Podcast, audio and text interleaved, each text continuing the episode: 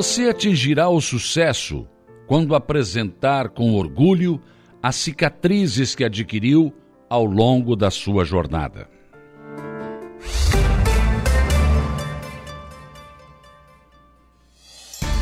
A informação, a opinião. Está no ar, dia a dia.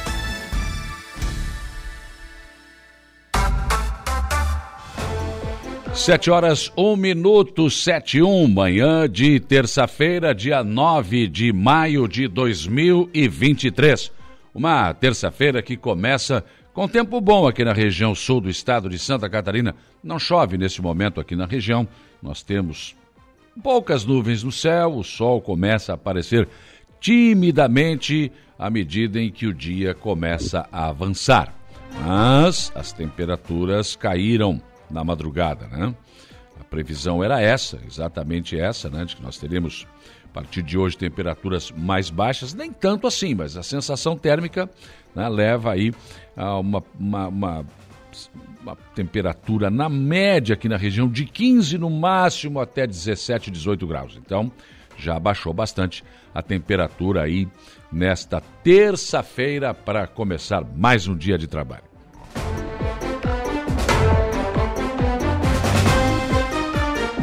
Sete horas e dois minutos, sete e dois. Vamos aos destaques desta edição, começando como sempre pelo setor da segurança pública, Jairo Silva. O que de principal foi registrado no setor policial de ontem para hoje? Bom dia. Bom dia, bom dia, Saulo. Olha, realmente é uma situação até tranquila. Tivemos uma prisão executada pela Polícia Civil por policiais da Divisão de Investigação Criminal aqui de Arananguá, que são coordenados pelo delegado Jair Pereira Duarte, que prenderam um homem com mandado de prisão. Foi uma sentença condenatória. É por falsidade ideológica. O homem tem 44 anos, segundo a Polícia Civil, ele foi preso no seu local de trabalho ontem, no finalzinho da tarde.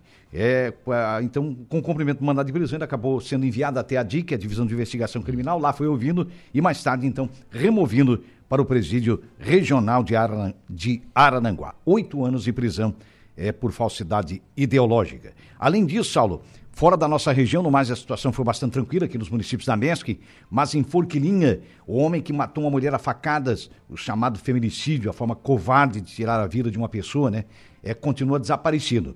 Ele matou a mulher a facadas no bairro Cidade Alta, existe um bairro chamado Cidade, Cidade Alta, em Forquilinha, hum. covardemente. Acabou ferindo a mãe também, que tentou defender a filha na ocasião, e acabou fugindo. A mulher foi identificada, ela tem 25 anos apenas, e ele está foragido. E para se ter uma ideia, é, depois que escapou, assim cometeu o crime, é, segundo as informações da Polícia Civil de Forquilinha, o homem não, é, não havia retornado de uma saída temporária em dezembro de 2022. As saídas temporárias. Ele acabou não retornando para o presídio, estava solto aí há aproximadamente cinco meses e acabou cometendo esse crime covarde contra a companheira de apenas 25 anos. Ele continua desaparecido, ele matou e fugiu, né, e a polícia continua tentando localizá-lo. Lamentavelmente, é mais uma vida ceifada pela Absurdo, violência. Né? Uma coisa absurda, né? 25 anos tem apenas, a, a, nesse caso, a mulher, uma jovem, é, portanto, ali de Forquilinha, do bairro Cidade Alta. Covarde, né? Uma forma covarde, covarde, cruel. Que mata e foge, né? Mata e foge. Aí como é, é que daí. O que, ele ganha com isso? Pois né? é. Aí como é que tem cabeça para fugir, né? É, é absurdo, lamentavelmente, né? Absurdo. Mas Muito, enfim, o feminicídio continua. Continua, lamentavelmente, né? Continua presente, né? Apesar de todas as medidas tomadas, enfim, é. por autoridades, por tudo que se faz, mesmo assim, lamentavelmente, essa é mais uma vida tirada aí de forma precoce, uhum. né? O, o, ontem, Gera, eu estava acompanhando essa, essa questão desse bebê que sumiu, né? Pois é, São José. Né? Dois né? anos, né? É. Foi, foi encontrado em São Paulo. São cara. Paulo. Olha é. só. Está lá com o Conselho Tutelar de São Sim. Paulo, que está acompanhando, né? É Mas uma... aí rastrearam o carro, né? Sim. Foi feito um rastreamento. Conseguiram fazer um rastreamento do veículo. É. E ele estava lá em São Paulo já, hein? É, exatamente. Sabe lá o que fazer com essa criança? Pois é, a polícia está investigando. Inclusive é. vai ouvir a mãe da criança, né? que segundo as informações a mãe estava no hospital, enfim. É, a polícia está investigando o caso e vai clarear. É, Mas eles tinham a carteira de vacinação e a certidão da criança. Tinham, não? tinham, exatamente. Pois é, tem uma coisa estranha aí. Pois né? é, por isso que precisa ser um, muito bem investigado, né, Saulo? É, Porque é. esse desaparecimento intriga, né? Intriga autoridades policiais, as autoridades de segurança, intriga talvez a própria família. Enfim, a polícia, é, com a investigação, deve clarear Deve clarear esse, isso, né? É, porque tá porque volta confuso. e meia tem uma criança sumindo, né? Pois é, Lá é. E nem sempre reaparece, né? E nem sempre Muitos volta. desaparecidos no Muitos Brasil. né? desaparecidos no país. O número de desaparecidos no Brasil é muito grande. É. né? Lamentavelmente, né? E aí não São sei. familiares que não localizam mais aquela criança, né? E não tem mais notícia, né? Passam Mas anos. olha, saíram daqui e foram parar em Vila Carrão, São Paulo. Né? Pois é, já Foram pensou? Encontrados ontem na Vila Via- Carrão, quer dizer. É, viajaram quase mil quilômetros, né? Longe pra caramba, né? E, e não, não foram interceptados, enfim. Mas é, é muito complicado. Mas eu acho que acreditamos que o trabalho da polícia É, deverá para- ser fundamental nesse caso aí, né? A polícia deve. Mas, mas deve- felizmente a criança também foi localizada, Sim, o que e- já é um alento, né? E convida, né? É, e convida, Então- que é importante. Dos males o menor. Ah, tu já imaginou um bebezinho, uma criança de apenas dois anos, nem Nossa. sabe por quem está sendo Não, levada, não não, tem a sabe. menor não noção tem de como, não nada. tem nenhuma noção, né? Inocente, né? Inocente, é verdade. Esse é o É- é grande problema, né? É, isso. E o Corinthians, O Corinthians empatou 1 a 1 né? O time do, do Vanderlei Luxemburgo, que hoje é o treinador, né? É o Projeto. Projeto. É, o Projeto, pois mas é. escaparam, porque Pois é, porque teve um gol que foi anulado, né? Foi, por foi. impedimento do É. Fortaleza. E o Fortaleza desfalcado, perdeu Pessoal, o Galhardo. É, um problema, se for, é, é, o Fortaleza não é bobo, não. Não. Não, não tem nada. O time cresceu muito nos últimos anos, né, Saulo? Então, é, eu acho que, que o resultado foi bom até pro Corinthians, né? Porque É, bom em termos, né? É, foi na, na- é.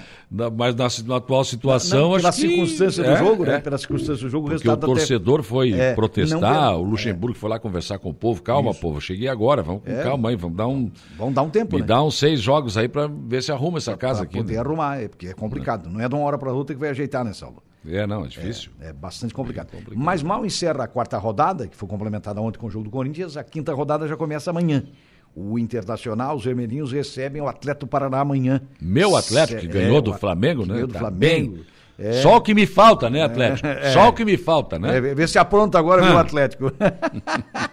Essa altura os gremistas estão vê se Não, apronta é só agora. o que me falta, né? É, Presta e- atenção. é, e o teu Grêmio enfrenta o Palmeiras. Eu acho que é o jogo da. TV, né? Palmeiras em São Paulo, né? Na arena. Ai, Ai, que dor de dente. já tô com uma dor de dente, rapaz. Não, mas eu acho que vai ser um jogo, jogo para empate, hein? Ah, ô! É, Ô! ô, jogo pra- Claro que o Palme- o Palmeiras vem de 5x0 no Goiás, né? Não, não, tá maluco. É, mas acho que o Grêmio segura o Palmeiras aí. Acho que Olha, é se o Grêmio empate. jogar parecido com o que jogou contra o Bragantino, toma uns seis. Ah, não, daí é complicado. Mas Toma eu já um deve mudar a saco. postura, né, Saulo? Toma um sacode do Palmeiras. É, eu acho que pega um adversário mais forte como o Se o Palmeiras. Diogo hein? Barbosa sair jogando, Renato, bota a minha avó lá. É. Mas não, o Diogo Menos Barbosa. ele, né? Não, esse não. É complicado, né? Daí nós já saímos perdendo de 1 a 0 Então É. tá difícil. Já o líder Botafogo, do prefeito César César, de muitos Tá torcedores fazendo aí, uma graça, tá fazendo É. uma graça. Mas não vai ficar lá, não vai.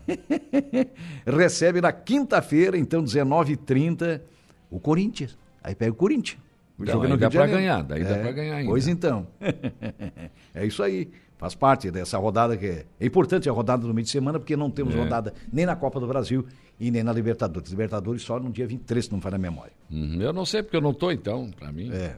Não faz diferença. Pois então, nós estamos aí peleando. peleando. Faz parte, né? É. Que coisa, né? É, meu amigo. Falando agora da Série B, Saulo, Hum. é o, o Cristina que lidera a Série B do Campeonato Brasileiro joga na sexta-feira, né? Pega o Vila Nova lá em Goiás. Hum. É, e também tem, é, tem clássico catarinense, né? Tem Chapecoense e Havaí, Havaí e Chapecoense também, também é rodada da Série B do Brasileiro. E o nosso municipal sendo Também preparado para junho ou para julho? Não, o nosso municipal é para final de maio. Seria. O pessoal até cogitou uma data do dia 21, mas fica para o dia 28. Dia 28 deste mês inicia então o Campeonato Municipal. Abertura na nossa Ah, arena, né? legal. A nossa grande arena esportiva. Vai né? ser à noite, não? Não, o pessoal não definiu isso ainda, mas por enquanto não, não, não falaram em horário, né? Porque tem que trabalhar muito em torno da. da A iluminação tem que é, melhorar, né? É, tem que melhorar bastante, né? Porque tem muitas lâmpadas queimadas. Eu acho que a, a própria empresa deve dar Dá aquilo corrigido, dar manutenção nessa Bom, mas vamos para a arena. É Vamos legal. pra arena. O importante é que ter lá, né? Ocupar esse espaço uma- importante aí. É, hoje nós temos uma grande praça esportiva, né? Sim, hoje tem um local certeza. realmente com qualidade, com tudo, né? Espetacular. Então é isso. Por aí. O Jairo Silva volta daqui a pouco ao programa com informações de polícia. Uma da tarde tem as esportivas. Sete horas e dez minutos, sete e dez. Outros destaques desta edição. Governador do estado, Jorginho Melo, acompanhado do presidente da Celeste, Tarcísio Stefano Rosa, apresentam hoje o plano de investimentos com uma previsão de 4,5 bilhões em recursos. Padre Daniel Ziri Darote esteve com o governador do estado, Jorginho Melo, quando apresentou o projeto social Amaivos. A Assembleia dos Servidores Públicos Municipais de Araranguá aceitou ontem a proposta da administração municipal em relação ao acordo coletivo de trabalho.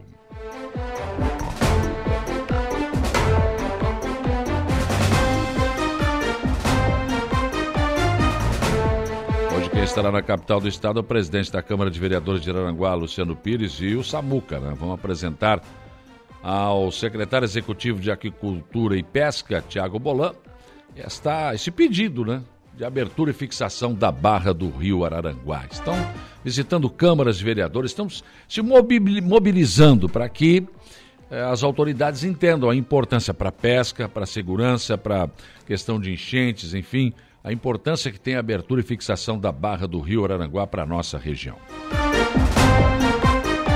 Projeto do Executivo que regulamenta a concessão do serviço funerário em Araranguá está de volta à Câmara de Vereadores. Já em relação ao caso da ligação Morro Pai Querer, não houve movimentação da Justiça até ontem. Entrada na sessão da Câmara de Vereadores de Araranguá ontem, o veto total ao projeto que estabelece políticas públicas para a segurança escolar nas instituições públicas. Informação de bastidores dá conta de que o prefeito César César deve enviar em breve para a Câmara de Vereadores um pedido de autorização para a realização de um refis social.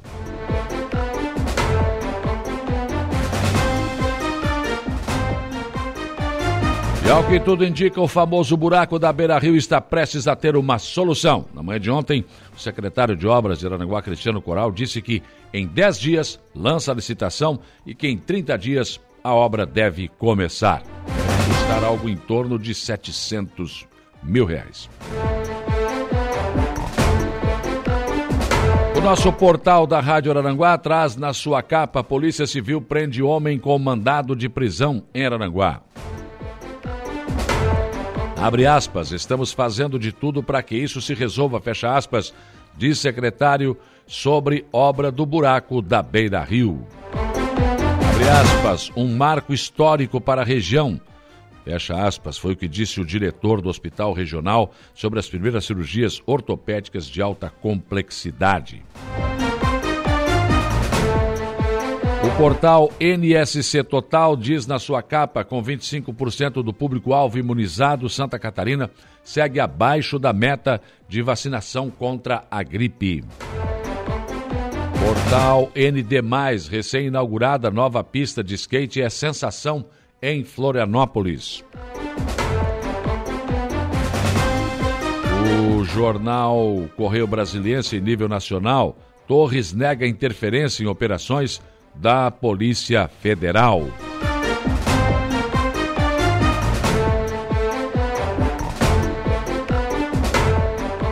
Folha de São Paulo, Haddad indica seu braço direito para a diretoria do Banco Central.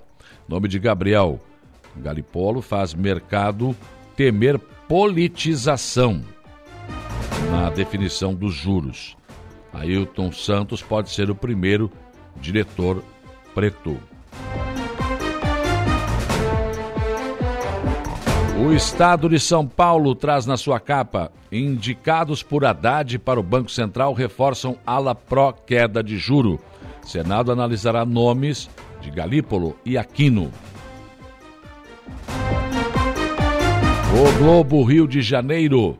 Lula indica braço direito de Haddad para o Banco Central. Para ministro, escolha significa entrosamento com o banco. Mercado vê pressão contra juros. Zero Hora Porto Alegre. Deputados votam hoje aumento de 18% para a cúpula de, do TJ, MP, TCE e Defensoria. Água Pés no Guaíba. Funcionários do DMLU efetuaram ontem a retirada do excesso de vegetação aquática que tem se acumulado provavelmente em razão das chuvas. Realmente, um mato aqui na beira aí do rio Guaíba em Porto Alegre.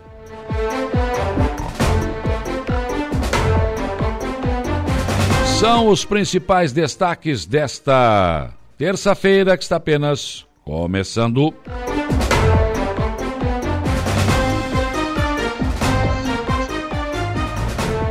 Sete horas e 15 minutos, sete e quinze, 17 graus a temperatura. Para interagir com a nossa programação nesta terça-feira, você fica aí à vontade. Você tem várias oportunidades. Uma delas é o facebook.com. É muito simples, é só pegar o seu celular em qualquer parte do Brasil e do mundo. Vai lá no Facebook, entra lá, coloca facebook.com e você terá o nosso som e a nossa imagem na palma da sua mão. Entra lá, deixa o seu recado, o seu bom dia, enfim. Pode interagir por aqui. O Zé Pura já deixou aqui uma ótima terça-feira a todos. Você torce para quantos times? Eu só o Inter. Ah, eu torço, com, ah, eu torço pelo Grêmio e contra o Internacional. é, é, simples assim. o meu Atlético do Paraná, vai, tá louco? o J da Silva, bom dia, Saulo. Vê se você volta com saudade e fala em rifa na roleta. Comprei várias vezes Queria ganhar na roleta e não deu. Irritado, comprei o bilhete todo. Uma pessoa. Uh, uma pessoa na aula do prédio que. Prédio que eu vendesse um. Ah, eu não estou entendendo aqui. Bom, eu acho que ele perdeu a rifa aqui, pelo que eu entendi. Né? Ele comprou quase tudo J aqui, não... e nem eu, né? A rifa da galinha lá não deu certo. O Chico da Barranca, bom dia. Bom dia para Júlia Terezinha Guise. Também aqui o Assis João Maciel, bom dia. O Patrick Rodrigues, bom dia. Júnior Bailão, Giovanir Cordeiro, Sandra da Silva, pessoal da Fruteira Tropical. Também aqui o Adilson Elias, Valdeci Batista de Carvalho, bom dia. Cícero Campos, Arilto Fernandes, bom dia. Zélia Crescencio, Claudete Velho Ferreira também com a gente aqui, né? Ah, a Leia Freitas aqui também, está cumprido aqui, depois eu vejo. Uh, compadre Hamilton, bom dia. Bento Bittencourt, bom dia. Marcelo e Rosana, bom dia. Rita de Cássia também com a gente aqui.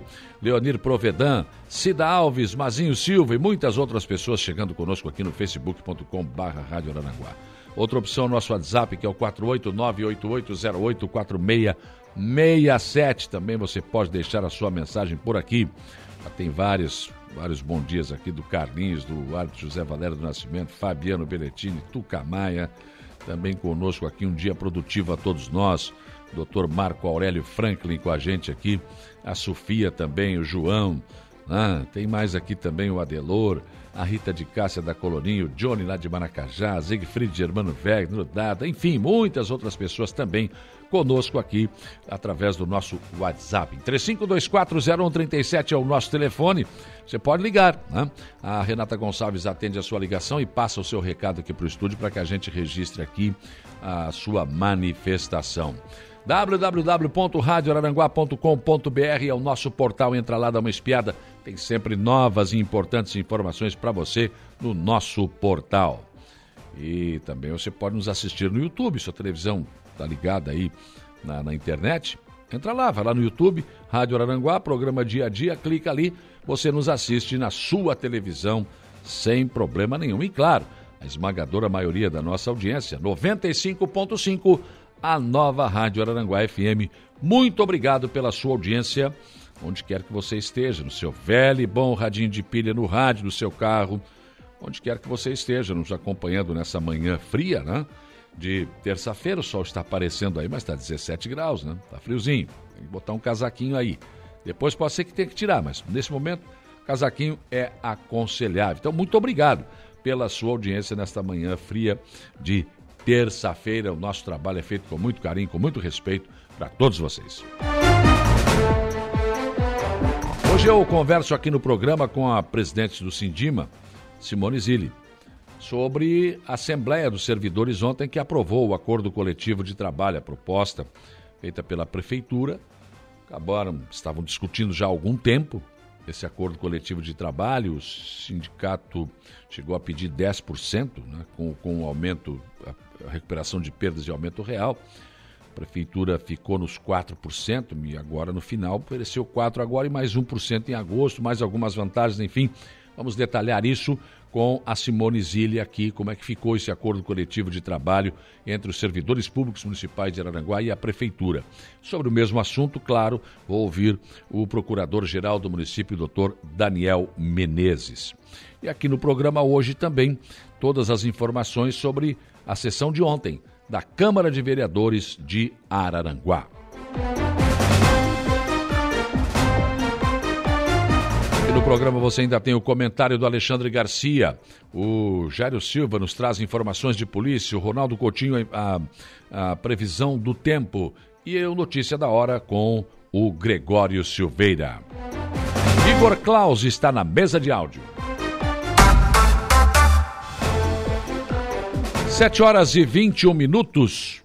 O dia começa com a informação de que o governador do estado, Jorginho Melo, acompanhado do presidente da Celesc, o Tarcísio Stefano Rosa, deve apresentar hoje o plano de investimentos, que será um plano de investimentos da Celesc na ordem de 4,5 bilhões. Também vai ser lançada a terceira etapa do corredor elétrico de Santa Catarina. E esse, segundo a informação, é um, seria um avanço para o Estado para melhorar significativamente a qualidade e também a confiabilidade do setor de fornecimento de energia elétrica para a população. É o que está dizendo o governador eh, Jorginho Mello. Eh, esse lançamento vai acontecer num evento que será realizado no Teatro eh, Pedro Ivo, na capital do estado, a partir das 10 horas da manhã. E antes, claro, o governador vai conceder uma entrevista coletiva à imprensa para detalhar o que será apresentado. Por falar em governador, o padre Daniel Ziri Darote esteve com o governador do estado, Jorginho Mello, quando apresentou o projeto social Amaivos. O projeto já foi apresentado em entrevista aqui na Rádio Aranguá e consiste em recuperar o prédio do antigo BR Shopping, onde vários serviços sociais são oferecidos a famílias e pessoas carentes. Serão, né? No encontro, o padre solicitou ajuda da secretária adjunta da Assistência Social do Estado, Maria Helena Zimmermann, a Kika, que prometeu estudar o assunto. A deputada federal Júlia Zanata foi quem conseguiu abrir a agenda do governador do Estado para o padre Daniel Zilli. E a Assembleia dos Servidores Públicos Municipais de Araranguá aceitou ontem a proposta da administração municipal em relação ao acordo coletivo de trabalho. Pelo acordo fechado, em linhas gerais, os servidores terão aumento de 4% agora e mais 1% em agosto, mais 400 reais de vale alimentação. Outras questões foram encaminhadas entre o sindicato e a administração antes do fechamento de questão na Assembleia de ontem. Agora, o acordo deve ser oficializado durante o dia de hoje para ser enviado à Câmara de Vereadores, que precisa referendar. referendar perdão. Muito possivelmente, se tudo for resolvido hoje, ele possa entrar e já, quem sabe, por uma questão de ordem, ir à votação na sessão de amanhã, quarta-feira. Hoje quem estará na capital do estado é o presidente da Câmara de Vereadores de Aranguá, Luciano Pires. Ele estará acompanhado do vereador Samuel Duarte Nunes quando terá um encontro com o secretário executivo da Aquicultura e Pesca, Tiago Bolan Frigo. É, vão explicar a importância da obra de abertura e fixação da Barra do Rio Aranguá, o que significa para a pesca e pedir apoio para a abertura de caminhos para a realização da obra. O vereador Luciano Pires e o Samuel Duarte Nunes, depois da aprovação da sindicação do vereador Samuel, com a presença do pessoal do setor eh, da pesca de caniço no Rio Aranguá na Câmara, estão buscando apoio das câmaras de vereadores, enfim, estão levantando novamente um assunto que estava esquecido, mas que é uma obra, sim, importante não só para Araranguá, como para a nossa região. E o projeto do Executivo que regulamenta a concessão do serviço funerário em Araranguá está de volta à Câmara de Vereadores. O projeto deu entrada na sessão de ontem e foi enviado para receber os pareceres das comissões. O projeto já passou pela casa e foi reprovado duas vezes. Desta vez, o projeto descartou a questão do credenciamento, que não havia sido aceito pelo Ministério Público. Na verdade, além de não aceitar, o Ministério Público impôs multa que hoje possivelmente já esteja aí na casa de um milhão, um milhão e meio. Caso não passe na Câmara mais uma vez, a assessoria jurídica do município deverá encaminhar da mesma forma com base na decisão judicial. E aí, claro, sem o aval da Câmara. Mas o projeto prevê a questão da licitação também. Já em relação ao caso da ligação Morro Pai Querer, não houve movimentação da justiça até ontem. Depois que a audiência de conciliação e julgamento não surtiu o efeito desejado, não houve acordo, cabe à justiça se manifestar sobre conceder ou não a liminar solicitada pelo Ministério Público Federal embargando a obra. Também deu entrada na Câmara ontem o veto total ao projeto que estabelece políticas públicas para a segurança escolar nas instituições públicas e particulares de Araranguá e da outras providências. Esse projeto, ele uniu eh, duas propostas, uma do vereador Luiz da Farmácia e outra do vereador Samuca, né? E foi assinado e aprovado por todos os vereadores. E agora ele foi vetado. Foi vetado exatamente por aquela situação né, de inconstitucionalidade. E agora, né? Vamos ver de novo na Câmara o que a gente vê há muitos anos. Você vota favorável ao projeto, depois, quando vem o veto, daí você tem que votar pelo veto. Se você, se você faz parte da base do governo, vai ter que votar pelo, pela, pela, pelo veto, né? pela manutenção do veto. E aí, como é que fica? dizer, não era mais fácil então votar contra o projeto? Dizer, não, isso aqui eu vou votar contra porque é inconstitucional. Não, não vou votar contra porque, não, fica chato, né? Enfim, mais chato fica agora. Acabar votando a favor de um projeto, se já disse que é a favor, vem o veto e você, pelo veto, acaba uh, descartando este projeto. Uh, no veto, a assessoria jurídica da administração municipal apresenta várias questões. Uh, e onde considera o projeto com evidente vício de, de, de legalidade, já que, inegavelmente, cria gastos ao executivo, o que o torna inconstitucional. Nas alegações, inclusive, aponta a falta de previsão no orçamento, é o que está sendo apontado também. Não que o projeto seja ruim, que as sugestões não sejam. Não, são é, tudo dentro do que se pode é, é, prever. Né? Era aquele momento em que estava se discutindo a questão da segurança nas escolas, fazer o que, onde, enfim.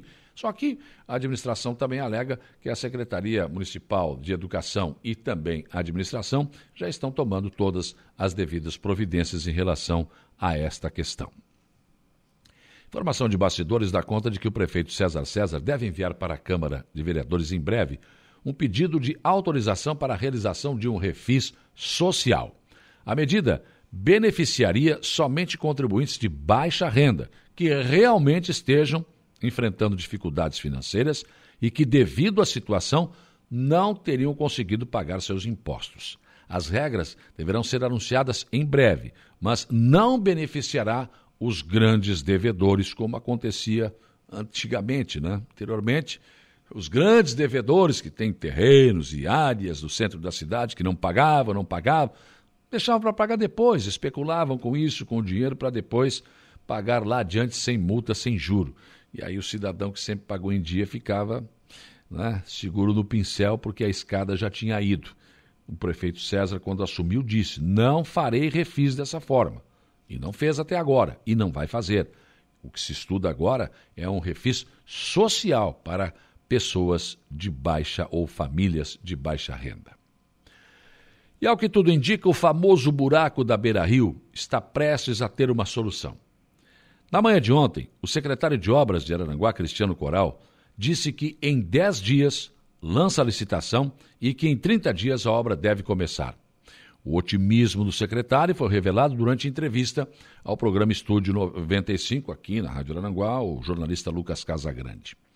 A obra deverá seguir o projeto apresentado pelos técnicos, pelos geólogos, que indicam a abertura do leito da rua para a colocação de pedras enormes, somadas a outras providências que estão previstas nesse projeto e que devem resolver o problema de forma definitiva.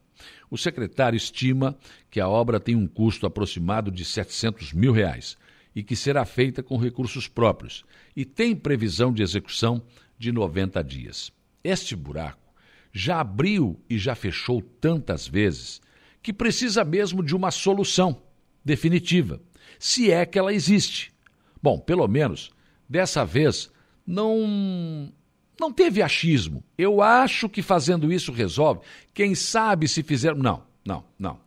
Foram chamados técnicos, mergulhadores foram lá embaixo, filmaram, mostraram tudo. As pessoas que entendem, os geólogos. Enfim, quem poderia ter sido ouvido sobre isso foi ouvido. E assim foi feito o projeto, de forma técnica, e não na base do eu acho do que pode ser. Não. Então, espera-se que agora sim haja uma solução. Chega de empurrar com a barriga problemas sérios que a cidade tem. Vamos ver. Agora, tudo foi feito dentro daquilo que se espera. Tomara também que o otimismo do secretário Cristiano Coral seja possível, porque abrir licitação em 30 dias, enfim, a obra começar em seguida, tomara que sim. A gente torce sempre que as coisas deem certo. É o que nos resta, né? Senão, este buraco que já foi do Neri, já foi do Osmar, já foi do Mariano, pode se tornar o buraco do César. Né? Não, ele é o buraco da cidade de Araranguá. Nós precisamos resolver de uma forma definitiva este problema. Será que agora vai? Pensem nisso enquanto lhes desejo um bom dia. Rádio Araranguá. A informação em primeiro lugar. Comentário de Alexandre Garcia. Oferecimento: Cicobi Crediçuca, Hackley Limpeza Urbana, RF Sul, sua concessionária Volkswagen Caminhões e Ônibus, Alcidino Joalheria e Ótica.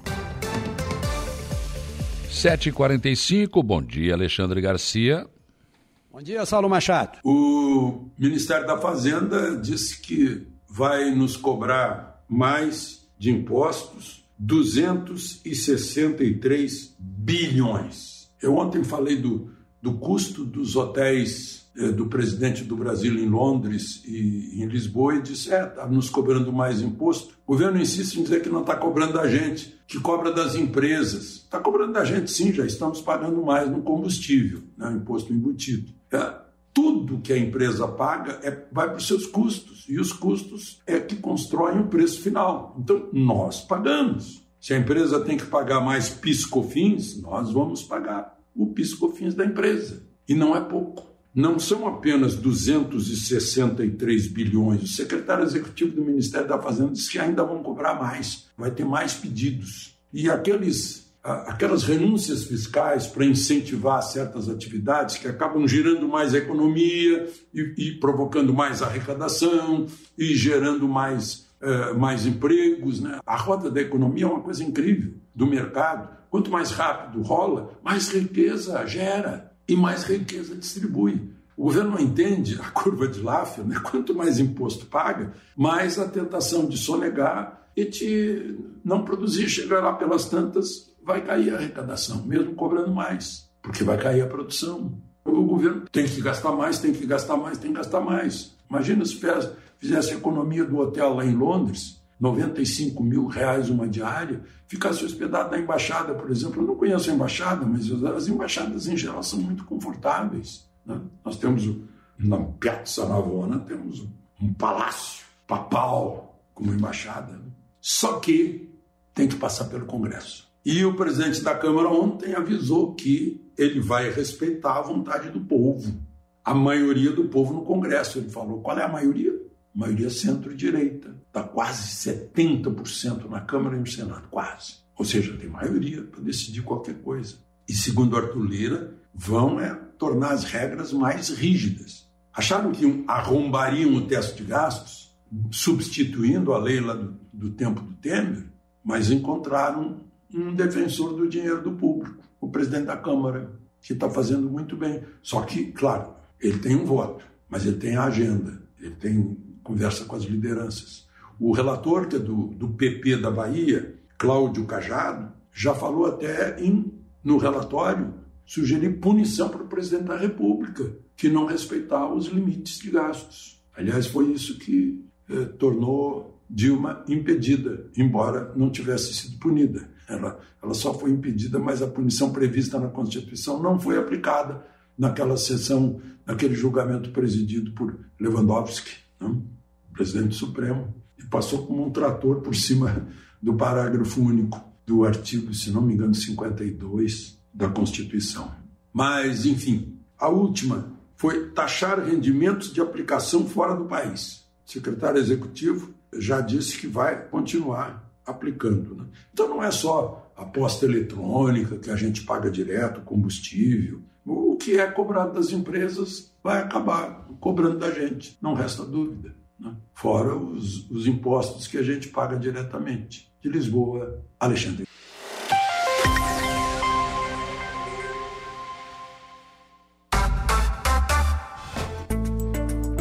Previsão do tempo. Oferecimento. Faça já sua matrícula. Chame no Whats 999 150 433. Graduação Multi-UNESC. Cada dia uma nova experiência. Laboratório Rafael. Lojas Benoit. Bife Materiais de Construção. E Estruturaço Loja de Drywall. No Distrito Industrial em Araranguá. 7h51, Ronaldo Coutinho, 16 graus a temperatura, tempo bom aqui na região, deu uma esfriada, você já havia previsto ontem. Bom dia. Bom dia. É, vai continuar com tempo assim no geral, é, mais para tempo bom na área, com condições aí favoráveis ao campo e atividade ao ar livre em geral na região. Mínimas aí de 11, 13 graus na área e vamos ter, ter, manter essa tendência de tempo assim aproveitável na região no decorrer é, dessa quarta, terça, quarta, quinta, sexta, não dá para descartar até alguma chance de, assim, de chuva na sexta-feira, onde pode ter alguma chuva, período de melhora e a temperatura permanece, no geral, bastante amena na região. Então vamos ter aí um dia assim mais frio com alguma instabilidade na sexta. Agora, terça, quarta, quinta, fim de semana, tempo bom. No fim de semana fica mais frio. Pode ter mínimas aí perto, abaixo de, de 5, 8 graus ali no sábado e talvez domingo. E à tarde não esquenta muito não. Quem sabe com esse frio, vento sul, mar um pouquinho agitado, possa vir alguma, algum lance de tainha no nosso litoral. Hoje a mínima foi de 0,3 aqui em São Joaquim com geada. Da Climatea, Ronaldo Coutinho.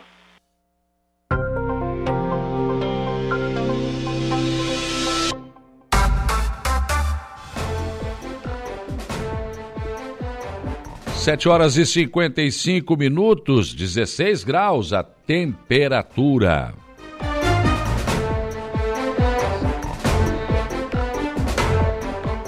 Bom dia para Eunice Faria, está com a gente aqui o Rinaldo Martins, a Evelene Batista, a Nena Lessa, né? É, a Fabiana Freitas, bom dia, Saulo, que a minha prima falou em seu comentário acima sobre os milhos, é uma pura safadeza. Meu pai e meus tios plantam e os espertos se acham donos e é uma vergonha, não tem como a gente cuidar, pois moramos retirados, onde eles aproveitam e pegam. Isso é uma vergonha. Ah, deixa eu ver aqui o comentário lá de cima, deixa eu achar aqui. Na live aqui tem um, havia um comentário que eu achei tenso ali, não, mas não, para mim sumiu aqui, né? A nossa a minha live tá caindo direto aqui, né? Então, esse problema não foi resolvido ainda e sumiu aqui o comentário de cima. Mas pelo que entendi, é aquela história: o pessoal está plantando milho, tá, tá ali plantado milho, aí vem os espertinhos, passam de carro, né? Abrem a porta-mala do carro, enchem a mala e vão embora. Isso é roubo. Isso não tem vergonha na cara, não? Você está roubando. Isso não é seu. Uma coisa é quando a gente era criança, né? é, roubava aí uma melancia para pegava ali uma melancia para comer e fugia, né? Ou sei lá, pegava uma espiga de milho. Agora o cara parar o carro, encher o porta-mala e sair, cai, que isso? Isso é roubo. Isso não é seu, alguém plantou. E se alguém plantou é porque precisa disso, né? Aí você vai lá e se acha no direito de ser o esperto da jogada, vai lá e, né?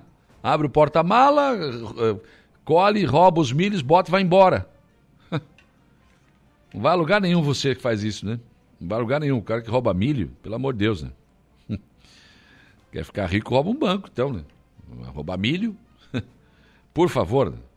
Então é uma coisa complicada isso, né? As pessoas não têm essa, essa, essa visão, né? Alguém plantou esse milho, alguém é dono desse milho. Alguém vai vender esse milho, ou vai consumir esse milho, que ele vai fazer com o milho, o problema é dele. Mas ele plantou. Aí tu vai passear no interior, ah, que legal, espiga de milho, abre o porta-mala e enche e vem embora. Ué, gente, que isso? É roubo? Ou então, não, eu passei ali, tinha uma roça de melancia, vou lá, pego umas quatro, cinco, boto no meu carro e vou embora. Não, isso tem dono, alguém plantou. É preciso respeitar, né? É complicado isso, né? Acho que a Fabiana tem razão, isso é uma vergonha. Não dá para entender isso. As pessoas pregam, né, querem que todo mundo seja sério, que isso, que aquilo, mas né, a recíproca não é verdadeira, né? Tá aí. Vai lá e rouba o milho do, do, cidadão que plantou, né, que precisa do milho. É um difícil isso, né? A Nena Lessa, bom dia, povo de Deus. Evelane Batista, bom dia. O Eduardo Souza, hoje o vereador Jair estará em viagem a Florianópolis para audiência o secretário da Infraestrutura, Gerry Comper, a deputada Luciana Carminati, na pauta Importantes Semanas de Aranaguá. É, hoje vai estar, acho que a Câmara vai estar toda em, em Florianópolis. O Samuca e o Luciano Pires estão em tratar da Barra do Rio Aranaguá. Agora o Eduardo Souza está me dizendo aqui que o o vereador Jair também vai estar, está indo para Florianópolis, né? Então, legal. Vamos lá. Mais demanda, certamente teremos várias informações no retorno deles aí. Fabiana Freitas, Saulo, pior é que eles acham ruim. Ah, eles acham ruim ainda. Ao dono chega, os caras acham ruim que estão roubando milho ainda. São ladrões de milho e acham ruim ainda. Meu Deus do céu. Meu tempo de guri, o cara roubava às vezes. Entrava na. Coisa de criança, né? Coisa de menino. Ia lá e roubava um milho, uma coisa, enfim. e sabe o que acontecia? O dono vinha com aquela, aquela arminha de sal grosso, né? Se pegasse aquilo na bunda, rapaz. Mas isso era uma coisa de criança, né? Agora, o cara adulto querer encher a mala do carro e achar ruim que o dono foi lá dizer que esse milho é meu, cara, tá me roubando. Que isso? E o cara ainda achar ruim. Ah, tem que chamar a polícia então, isso é roubo. Está dentro da minha propriedade, está aqui o milho é meu, eu plantei. Que coisa, não? ainda acham ruim ainda. Muito bom, né? Show de bola. Que belo exemplo para os filhos, para os netos, enfim, né? Vamos para o intervalo? Depois do intervalo eu volto para conversar, para tratar desse assunto, o acordo coletivo de trabalho dos servidores públicos municipais. A Assembleia aprovou ontem, como é que ficou, né? Quais os detalhes. A Simone Zilli estará comigo aqui, conversando sobre esse assunto, e depois eu vou ouvir também o Procurador-Geral do município, doutor Daniel Menezes, eh, sobre o aspecto da administração municipal, qual o encaminhamento a partir de agora. Intervalo, depois do intervalo eu volto com esse assunto.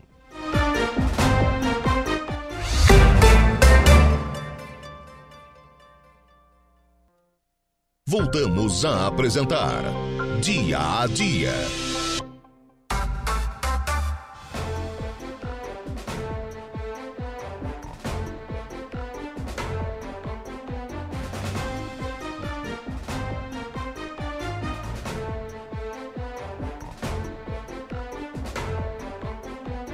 8 horas e 11 minutos, 8 e 11, temperatura em 16 graus, agora aqui na nossa região sul do estado de Santa Catarina. Bom dia para o meu amigo João Polícia. Grande João Polícia. Ah, tá lá no Arroio de Silva, de boa, nos acompanhando aqui. Um abraço. Também aqui a Eufrásia, do Jardim Cibele, também mandando um abraço aqui. Ah, é, tem um poste, pelo que eu entendi aqui, é uma lâmpada queimada, é isso? Perto da minha casa, número 600, mas tem que dizer o nome aqui, a frase o nome da rua, né? Tá bom? Jardim Cibele, nome da rua, número 604. Faltou só o nome da rua, tá bom? Bom dia, Saulo. Fiz aniversário e quero. Ontem, né? Fiz aniversário ontem e quero mandar um abraço para os meus pais e para toda a minha família. Grande abraço para você e para a pastora também. Ele não falou o nome da pastora, o Alisson aqui com a gente, né? Bom dia aqui também para o nosso Gerson Cardoso Silvério, que está aqui conosco também aqui no nosso WhatsApp. Enfim, tem mais pessoas por aqui também mandando mensagens de bom dia. Uh, o Richard Evald, o Chiquinho, o Homem de Ferro lá do Arroio de Silva. É sempre ligado, está dizendo ele aqui. A Fabiana Freitas, bom dia, Saulo. Pior que eles acham ruim. Ah, isso aqui é a relação ao roubo do milho. Estão né? roubando milho na roça agora. Hein? Mas não é duas espigas que o povo passa e abre o porta-mala do carro e vai botando. E daí o pessoal vai reclamar e acha ruim ainda. Mas que barbaridade. Boa sova nesse povo, né? Que coisa, rapaz. Como é que pode, né? é absurdo.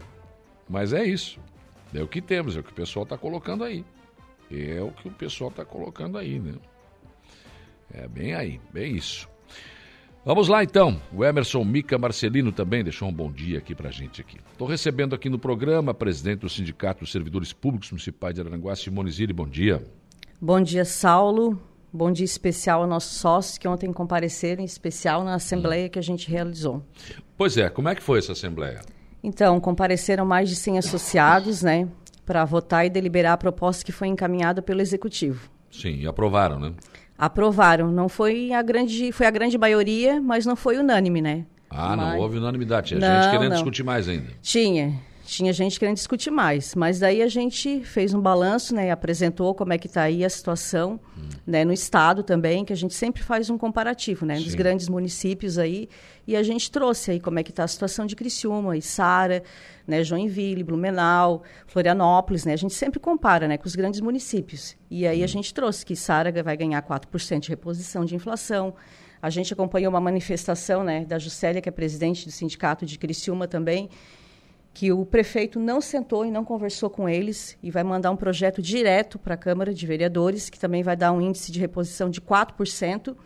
E aí a gente fez né, uma retrospectiva também do nosso sindicato, que começou com 3%, Saulo. E depois a gente sentou, negociou aqui, foi para 4% e conseguiu avançar e chegar em 5%. Né? Porém, para agosto, mas teve um avanço. Né? É, Mas é 4% agora, né? É, é 4%. É retroativo? Então, o retroativo, a gente tinha conversado com eles que seria para março. E o Afrânio ontem esteve aí na Assembleia, e é importante né, que os secretários também acompanhem, que vejam o trabalho do sindicato também. A gente também agradece que ontem o Afrânio esteve lá e acompanhou, e ele se comprometeu em conversar, porque na proposta veio para abril. E a gente tinha conversado com a administração que seria para março, e ele se comprometeu em conversar e puxar para março. Sim. Então, daí seria retroativo ao mês de março, entendeu? Mas na proposta veio para abril.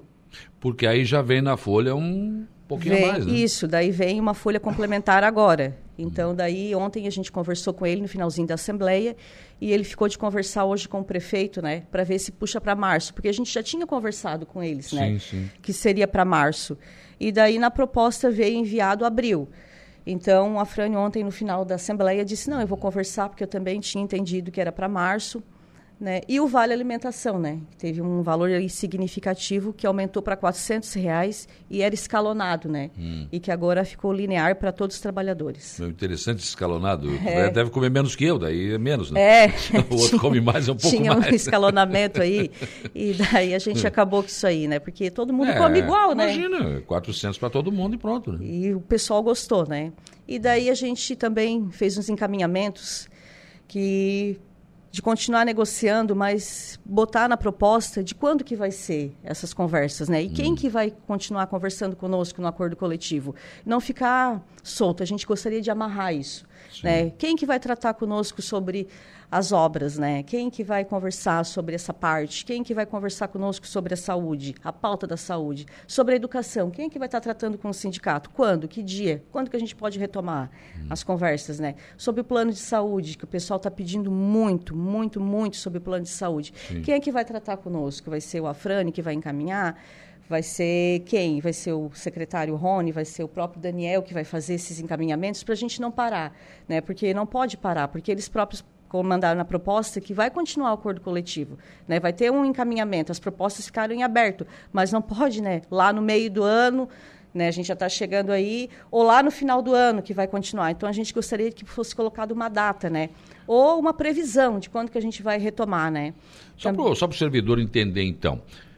Foi fechado o grosso da proposta. Exatamente. O aumento, o abono, enfim. Mas tem, tem muita coisa para discutir ainda. Nossa, tem muita, porque daí teve três anos de pandemia que não poderia, né, ser dados aí várias, vários encaminhamentos, como plano de saúde, né, impedia, né, o próprio aumento do vale alimentação.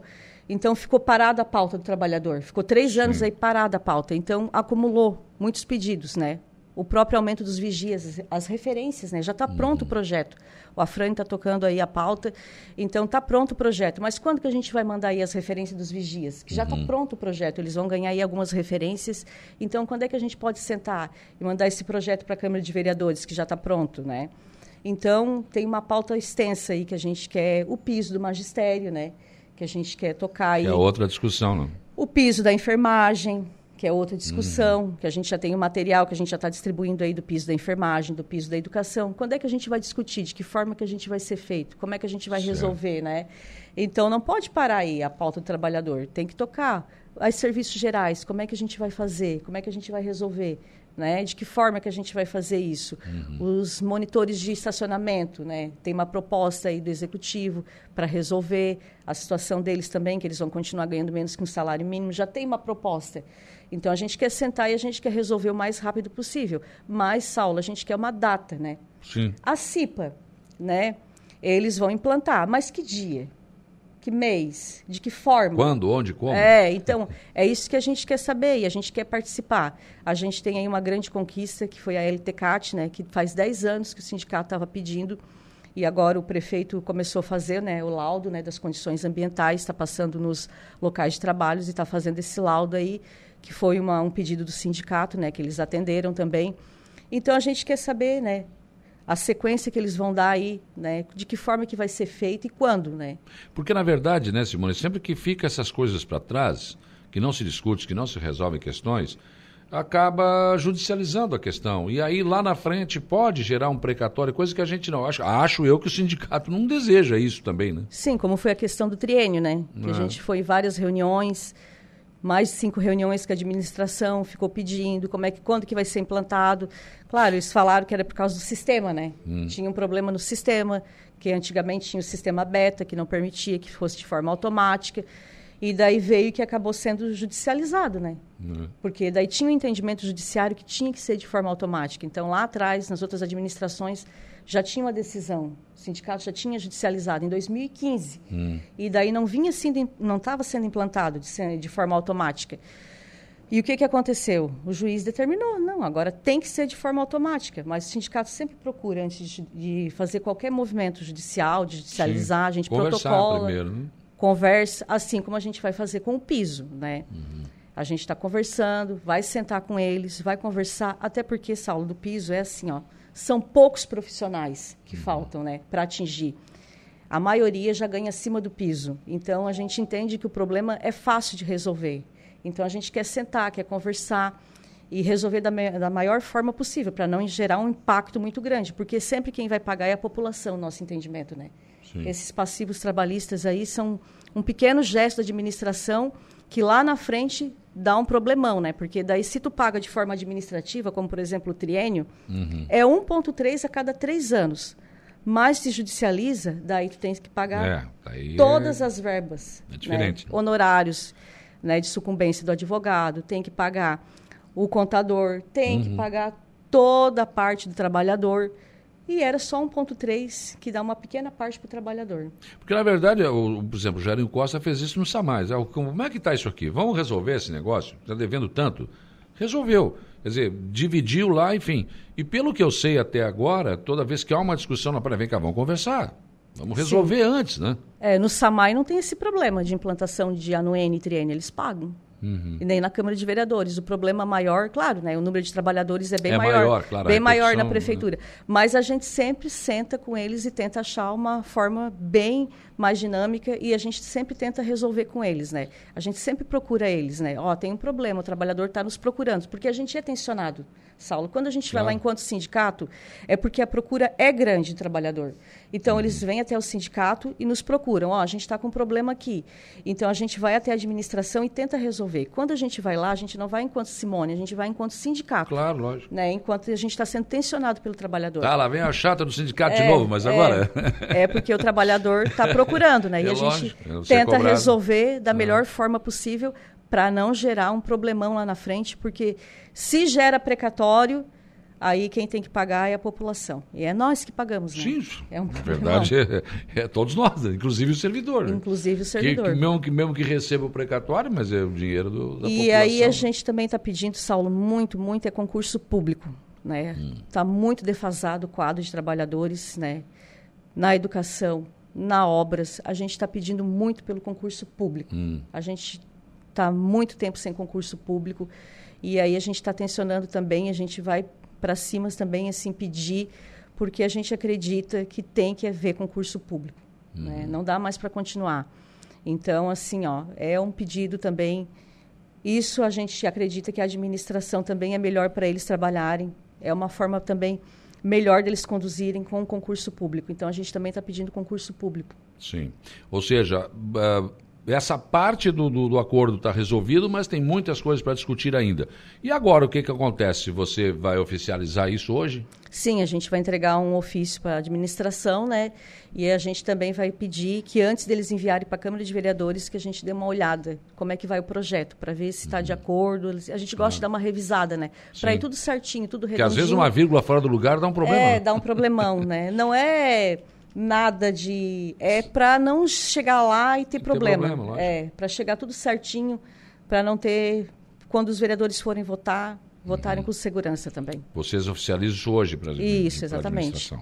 E aí, a partir daí, tem que passar pela Câmara e pronto. Isso, exatamente. E aí está resolvida essa parte. Essa parte. Aí continua mais as outras que ficaram para trás. Do dia a dia, né? Isso. Mas, bom, foi, foi boa presença, então, na, na, Assembleia. Foram mais de 100 pessoas. Ótimo, né? Isso. Ótima o trabalhador presença. tem que saber que é, é, no sindicato, né? Não é nós que hum. vamos lá. É como eu falei ontem, não é eu, não é o Douglas, não é a diretoria que vota. A gente representa a voz do trabalhador, né?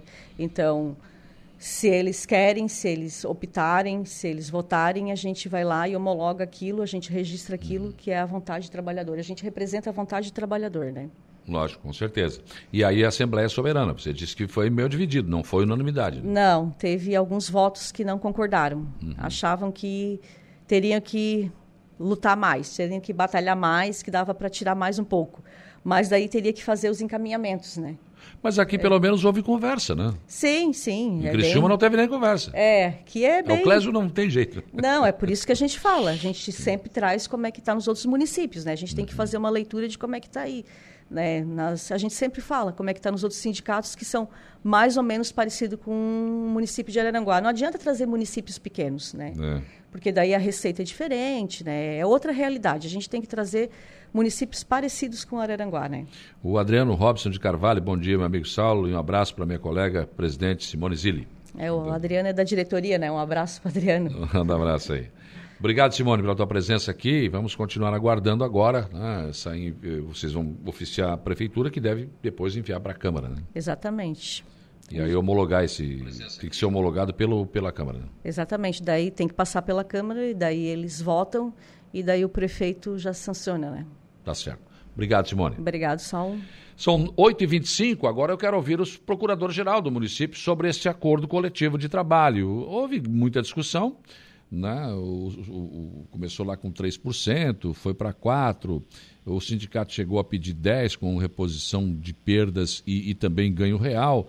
Mas, enfim, qual é a sua avaliação desta aprovação ontem? Muito embora o procurador Daniel Menezes não tenha sido unânime, mas, enfim, foi aprovado pela Assembleia dos Servidores ontem. Bom dia. Bom dia, Saulo. Bom dia aos ouvintes da Rádio Aranguá. Então, Saulo, eu acho, acho positivo aí que chegamos a um, a um consenso. Né? Foi aprovado ontem pelo sindicato esse, esse reajuste anual dos servidores.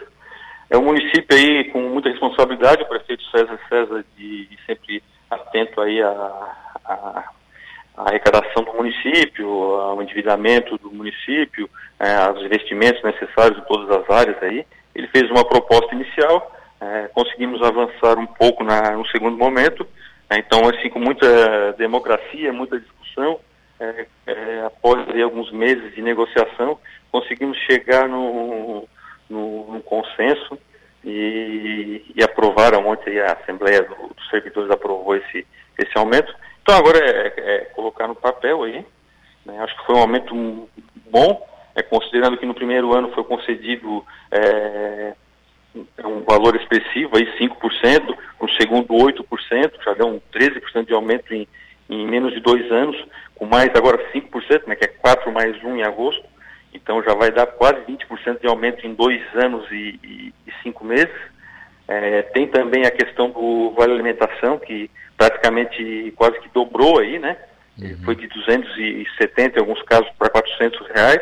Então é um avanço muito grande aí, vai representar muito aí no, no, no salário dos servidores. Ficou uma questão aqui do retroativo, será quando? agora a gente vai receber, o, provavelmente hoje encaminhamos aí, vamos receber o protocolo do, do, sindicato dando conta de que eles aceitam a proposta. Vamos colocar no papel, assinar o um acordo coletivo, é, fazer o projeto de lei que segue o modelo dos outros anos, é, isso, é, isso é muito rápido. deve estar na Câmara, provavelmente, hoje é terça-feira, deve estar na Câmara amanhã já, provavelmente, esse, esse projeto já para ser é, votado. É, esperamos a aprovação e imediatamente aí a gente possa fazer o, o pagamento do retroativo, porque esse, esse, pagamento, esse aumento ele retroage ao, dia 1 de abril, uhum. então os servidores estão esperando mais uma parcela do mês de abril para receber ainda. Então a gente, o que depender da administração vai ser muito rápido. Claro. Contamos com a colaboração dos vereadores, que sempre colaboram nesse sentido, e do sindicato também de formalizar o quanto antes essa proposta aí. Acho que isso acontece na manhã de hoje ainda. Uh, o sindicato está querendo dar uma sentada com vocês pra, só para alinhar ali, ver se está tudo correto, né? Não ter uma vírgula fora do lugar. É possível fazer isso hoje ainda? Claro, claro. A gente está sempre, a gente tá sempre aqui de portas abertas para o sindicato, eles sabem, a gente atende eles a qualquer horário, qualquer lugar, então a gente está sempre, são sempre muito bem-vindos. Então a gente já está aqui na, na Procuradoria desde as sete e meia da manhã. A hora que eles chegarem aqui, a hora que for, a gente conversa e já alinha esses detalhes aí, tá? Simone Tem tá aqui. da administração e do servidor. A presidente está aqui comigo, pode sair daqui direto para aí, né? Claro, claro, vai ser muito bem recebido aqui. Tá, já pode adiantar isso. Com a relação à Câmara, não tem problema, né? O projeto pode dar entrada amanhã e uma questão de ordem pode ser incluído na pauta de votação sem problema nenhum. Até porque, quando há um acordo entre o sindicato e a administração, não tem porque vereador querer mudar alguma coisa. Né? Então, acho que isso é bastante tranquilo. Então, Daniel, olha, obrigado pela sua participação e parabéns pela negociação, né? Em, em, alguns municípios nem negociação houve, e aqui pelo menos houve a conversa e outros aspectos aí que o senhor sabe que ainda tem para ser resolvidos vão ser, vão ser encaminhados posteriormente, viu? Obrigado, um abraço. A gente agradece, um abraço para os servidores aí, para o sindicato, para vocês. Um abraço. Tá certo. 8 horas e 30 minutos, caminhada essa questão. Nós vamos para o intervalo. Depois do intervalo, eu volto com informações de polícia com o Jairo Silva e também com o Notícia da Hora com o Gregório Silveira. E ainda hoje eu vou conversar com o vereador Luciano Pires, que está na capital do estado, juntamente com o Samuca. Eles vão conversar hoje com o secretário adjunto da Aquicultura e Pesca sobre a Barra do Rio Araranguá tem as informações da sessão de ontem da Câmara de Vereadores de Araranguá. Fique com a gente, nós já voltamos.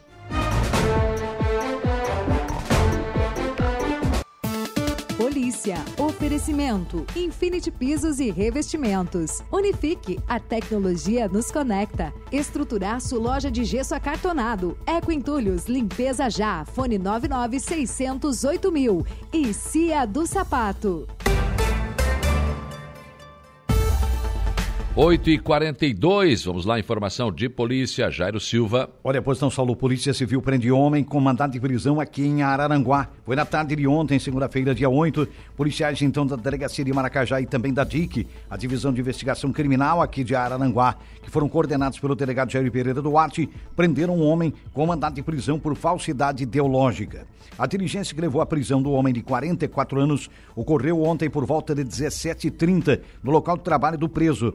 Contra ele havia então um mandado de prisão condenatória expedido pela comarca de Araranguá a uma pena de oito anos de prisão.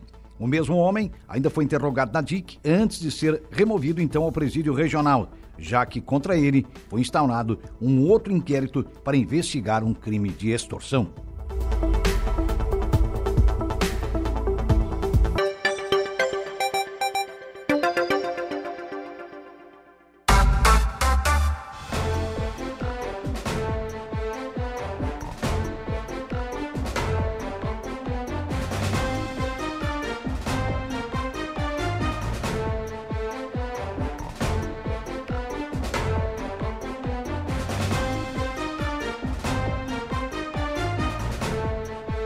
8 horas e 45 minutos, 8 e 45. Aí, portanto, Jairo Silva trazendo as informações da área policial. Já falei aqui na abertura do programa, né, com relação a essa questão aí da Celesc, né? O governador Jorginho Melo, ele vai apresentar hoje pela manhã, daqui a pouco, está marcado para as 10 horas da manhã, ele vai estar juntamente com o presidente da Celesc, o Tarcísio Stefano Rosa. E o governador, o governo está anunciando como o maior plano de investimentos da história da Celesc, né? É algo em torno de 4 milhões e meio. Bilhões, 4 bilhões e meio de recursos. E, e será lançado também a terceira etapa do corredor elétrico catarinense Então, o que, que se pretende com isso? O que diz o governador Jorginho Melo é que a intenção é melhorar significativamente a qualidade da, e confiabilidade também do fornecimento de energia elétrica para toda a população. É, são problemas que geralmente acontecem em transmissões né, de energia elétrica, principalmente quando nós temos aí intempéries, né, temporais, enfim, essa coisa toda.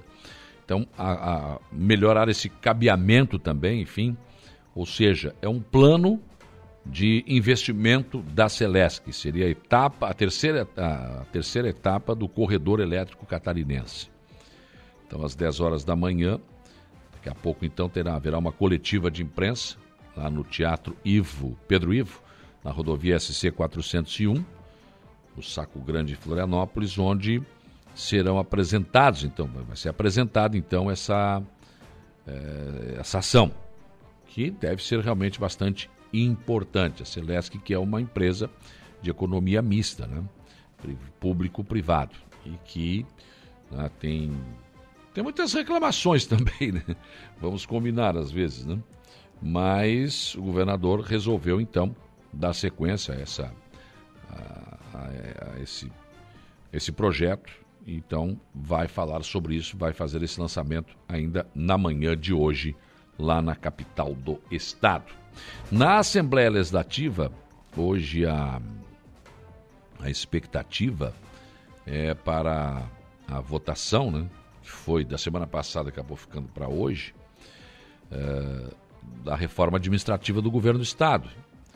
Ela, ela está na casa, através de medida provisória 257 de 2023 e 258 de 2023. E, e daí, na semana passada, acabou não indo para votação, mas teve aí o, o relator da, das medidas provisórias, o deputado Ivan Nats, que é do PL, do partido do governador, ele marcou para hoje e adiantou que vai seguir o parecer favorável algumas alterações no texto apresentadas pela Comissão de Finanças e Tributação.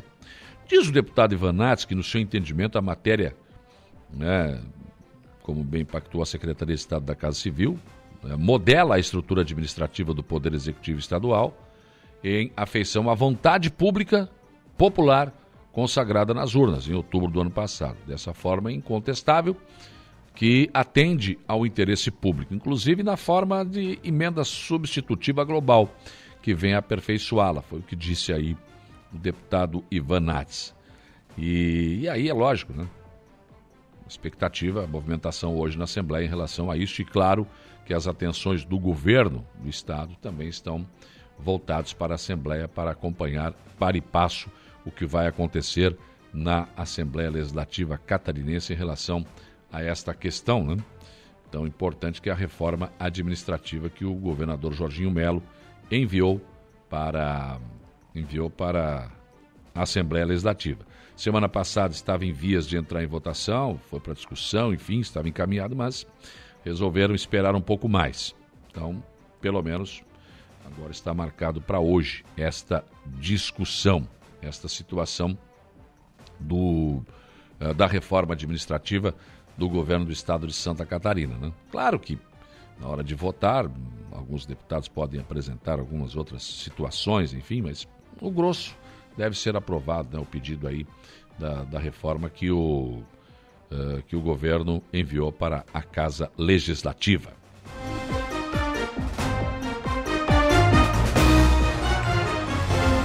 Daqui a pouco, aqui nas informações da sessão de ontem da Câmara de Vereadores de Araranguá, o vereador Dirã foi à tribuna ontem da Câmara para fazer um registro sobre a questão do esporte. Ele citou o nome de uma atleta de Araranguá, do bairro Coloninha, que sagrou-se campeã, né? pelo menos tem disputado aí, feito disputas por Criciúma.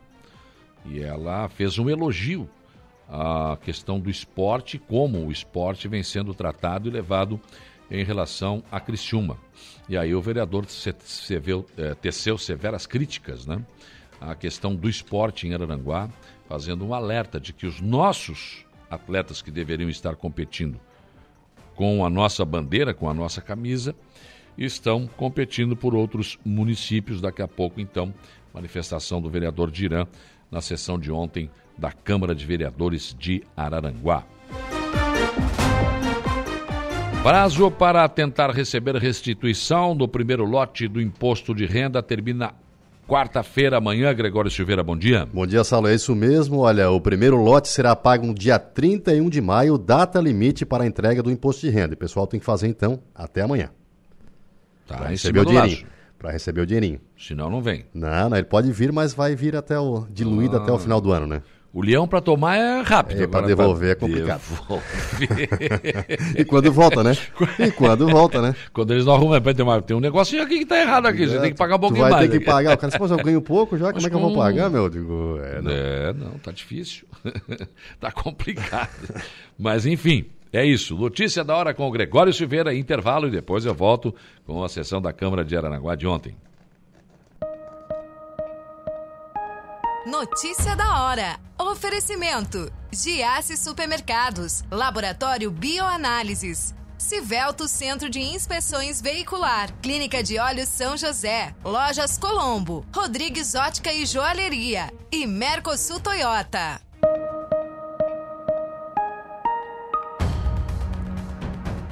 Para tentar receber a restituição do imposto de renda no primeiro lote, o contribuinte deve entregar a declaração até esta quarta-feira. O primeiro lote será pago no dia 31 de maio, data limite da entrega do imposto de renda. A Receita Federal informa que o pagamento é feito com base nas prioridades legais. A recomendação é que os grupos prioritários, como idosos, enviem a declaração até o dia 10 de maio para terem chances de receber o primeiro lote da restituição. Isso porque os critérios de desempate entre os grupos é a data de entrega. Os contribuintes com prioridade são idosos a partir de 80 anos, idosos com 60 anos, pessoas com deficiências ou pessoas com deficiências graves ou aquelas com maior fonte de renda, seja o magistério. Os outros lotes de restituição serão pagos nos seguintes dias: segundo lote, 30 de junho, terceiro lote, 31 de julho, quarto lote, 31 de agosto e quinto e último lote, dia 29 de setembro. A declaração deste ano tem novidades relativas à restituição. Quem optar por receber a restituição via Pix ou usar a declaração pré-preenchida receberá o valor mais rapidamente, sempre, claro, respeitando a prioridade legal. Em relação ao Pix, no entanto, a novidade só vale para quem declarar com chave do tipo CPF no campo de pagamento da restituição. Eu sou Gregório Silveira e esse foi o Notícia da Hora. De volta com Dia a Dia.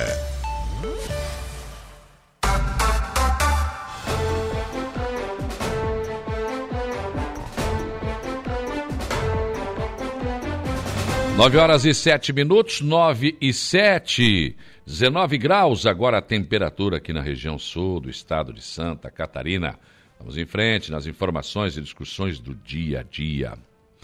Ah, tá aqui, deixa eu ver quem é que mandou essa mensagem aqui.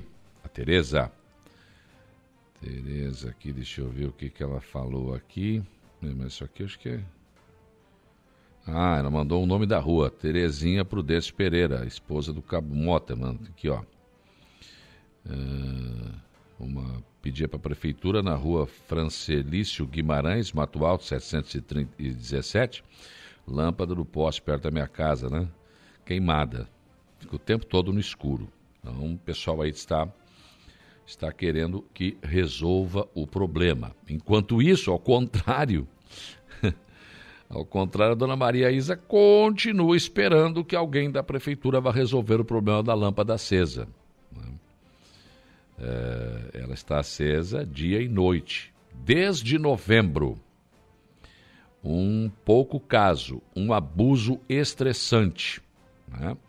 Ela fica aqui, ela só bem na janela da minha casa, que ela, a lâmpada simplesmente não apaga dia e noite. É, ela já tinha falado aqui um tempo atrás sobre o endereço. Estou tentando achar aqui, só que dessa vez ela não mandou o endereço aqui.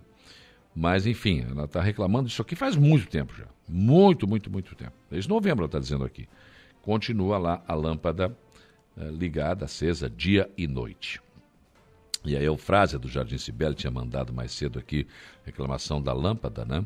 Ela, ela é disse, olha, na rua José Anastácio 604, né? Jardim Cibele, rua José Anastácio 604, uma lâmpada queim, queimada, né? Queimada. Então a Eufrásia mandou aqui agora para mim, sim, confirmando aqui o exatamente, né? Essa situação da lâmpada queimada aqui, né? Então, são pessoas que estão interagindo conosco, algumas reclamações sobre a questão da iluminação pública. A dona Isa colocou aqui a rua Paulo Pitt Sobrinho, esquina com Antônio Bertoncini, número 200. Mas, se desde novembro não resolveram, né? Até o vereador Paulinho estava aqui um dia, né? Ele trabalhou na, na, na, iluminação pública, enfim, a dona Maria Isa entrou aqui, ele disse que ia resolver, o Paulinho também não resolveu. Né? Também não, disse que encaminhar, não não encaminhou, não resolveu esta questão também.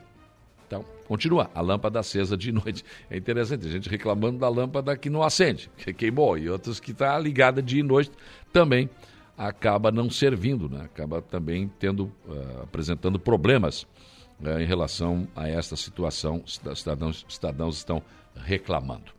Bom, ontem foi noite de sessão na Câmara de Vereadores de Araranguá, segunda sessão deste mês de maio e vários assuntos foram tratados ontem. Inclusive, é, é, deu entrada ontem na Câmara um veto total ao projeto de lei ordinária número 34/2023 que estabelece políticas públicas para a segurança escolar nas instituições públicas e privadas de ensino no âmbito do município de Araranguá e da outras providências. Aquele projeto, o vereador Samuca eh, juntou ali com o que o vereador Luiz da Farmácia havia, havia feito, se juntaram todos e os vereadores todos aprovaram, e agora este veto chega à Câmara e vai chegar fatalmente ao plenário também. Ontem, outro projeto polêmico do Poder Executivo deu entrada na Câmara, o que autoriza e regulamenta a concessão do serviço funerário no âmbito do município de Araranguá e da outras providências. Projeto que já rodou na Câmara né, e agora está de volta outra vez na Casa Legislativa. Mas hoje, o vereador, o presidente da Câmara, o Luciano Pires, e o vereador Samuca estão indo a Florianópolis, estão nesse momento na estrada, né, chegando a Floripa, é, porque, vereador Samuca, o senhor fez uma indicação na Câmara com a presença do pessoal, dos pescadores de caniço do Rio Araranguá, é, que pediram que vocês retomassem a luta pela abertura e fixação da barra do Rio Araranguá. E hoje vocês têm um encontro em Florianópolis sobre esse assunto. Bom dia. Bom dia, Saulo. Bom dia a todos os ouvintes da Rádio Araranguá. Isso, Saulo. Hoje a gente dá mais um passo né, né nessa longa caminhada. A gente tem uma agenda com o secretário da Agricultura Valdir Colato e com o secretário, possivelmente o secretário executivo da pesca, hum. Tiago Figo, uh, ah, para falar né, da, da importância que é essa obra para não só para Araranguá, mas para toda a região. Sim. É, porque na verdade é uma, uma, uma, questão, além da questão do pescado, né, da questão pesqueira, é uma questão de segurança, para evitar cheias de, de, nos municípios da nossa região, né? Exatamente. A, a, vazão da água é mais uma das importantes, um dos importantes benefícios que a, que a fixação da barra vai trazer né, para Araranguá e região, é, para evitar justamente essas, essas cheias que ocorrem em diversas localidades do nosso município. Agora, é, é, um problema sério, porque além do peixe não estar conseguindo entrar na Barra do Rio Aranguá, nós temos vários problemas em relação à pesca aí, com muitas proibições nessa muca. Isso, Saulo. Até a gente está tá nos acompanhando hoje o Ângelo, que é, que é pescador e representa as pessoas que, que, que defendem né, a fixação e, e vinha falando para a gente que, que o pescado vem diminuindo por conta da, da não entrada né, do peixe na, pela barra. Isso é uma coisa que nos preocupa bastante também, porque muitas famílias né, também sobrevivem da pesca no nosso município. Sim. O presidente Luciano está com você? Está comigo aqui, vou passar para ele. Deixa eu ouvir um pouco aqui o presidente Luciano Pires, porque na verdade eh, foi uma indicação do vereador Samuca, mas o presidente resolveu encampar essa, essa, esse pedido né, e essa luta de tentar pelo menos levantar esse assunto, presidente Luciano. O senhor, juntamente com o Samuca, tem visitado as câmaras de vereadores, vocês têm tentado levantar, digamos, uh, arregimentar mais forças para levantar esse assunto da barra, né? Bom dia. Bom dia, Saulo. Bom dia a todos os ouvintes da Rádio Arananguá. Exatamente, Saulo. O Samuca levantou a bandeira em relação à, à fixação da, da barra do Rio Arananguá e aí me convidou para para estar junto com ele nessa, nessa guerra. A gente sabe que é uma guerra longa, né? Ele me convidou e eu prontamente atendi, a, aceitei, porque eu entendo que é um assunto de suma importância. Eu acho que quanto mais pessoas estiverem engajadas nesse assunto, a gente tem mais uma maior possibilidade de conseguir lograr êxito, né? É, a gente já visitou algumas câmaras né, da, da nossa região. Uh, hoje temos essa agenda aqui em Florianópolis, paramos aqui o carro para te atender, né? E, e, vamos continuar fazendo o que for possível, o que estiver ao nosso alcance, falando com o maior número de lideranças possível a nível de Estado, a nível, a nível federal, para que a gente consiga ter notícias boas em relação à fixação da Barra do Rio Arananguá. É porque, na verdade, é preciso uma mobilização da região como um todo, né? Porque para ter peso, né? Alô, Saulo? Pois não. Tá me ouvindo? Acho que... escutando. Dá. Eu, eu, eu, acho que é, isso, isso, que vocês estão tentando fazer é, é, o, é, o, correto. Tem que haver uma, uma mobilização de toda a região para que tenha peso esse pedido, né? Exatamente, Saulo. A gente está tentando unir o maior número de força possível. Hoje uh, o Samuca conseguiu essa, essa agenda aqui uh, com o secretário de Estado, com o secretário de junto, ou seja, nós vamos ali, vamos fazer o possível uh, para mostrar para eles que, que, é importante para nossa região, uh, não só para a cidade de Arananguá, mas para toda a região sul do estado. Né? Nós estamos bem no meio aí entre uh, mais ou menos Passo de Torres e Camacho, e eles com duas barras já fixadas, e nós no meio sem a nossa barra. É uma disputa antiga da nossa comunidade, a gente não pode deixar que esse assunto morra e temos aí que estar tá trabalhando para cada vez mais a gente possa mobilizar as pessoas. Agora, quero me parecer, da última vez que a gente teve dinheiro na conta, 60 milhões para isso, foi do governo federal. Vocês têm, digamos, alguma ideia de ir a Brasília para tentar eh, buscar algum recurso nesse sentido, não? Temos, temos, nós já estamos conversando, eu, o Samuca e outros vereadores também, para a gente tentar mobilizar e agora parte para ministério, parte para deputados federais, parte para o Senado, e a gente tem que mobilizar o maior número de pessoas possível, como eu falei anteriormente. Eu acho que, que a gente começou pelas, pela Câmara de Arananguá com o Samuca, começamos com, pelas câmaras da, da região da MESC e a REC, que nós temos que fazer ainda, e estamos vindo hoje a Florianópolis, em breve temos que ir a Brasília para poder mobilizar. Eu acho que só assim a gente vai conseguir unir forças para conseguir o objetivo, Saulo. Claro, com certeza. Agora, é, é, você já tem, por exemplo, o projeto existe, porque eu não, eu, esse assunto, né, tinha um projeto, né? Depois eu não sei que fim levou isso, é, porque tem que retomar, porque antes de buscar recurso e buscar apoio para isso, é preciso que a gente tenha o projeto, né?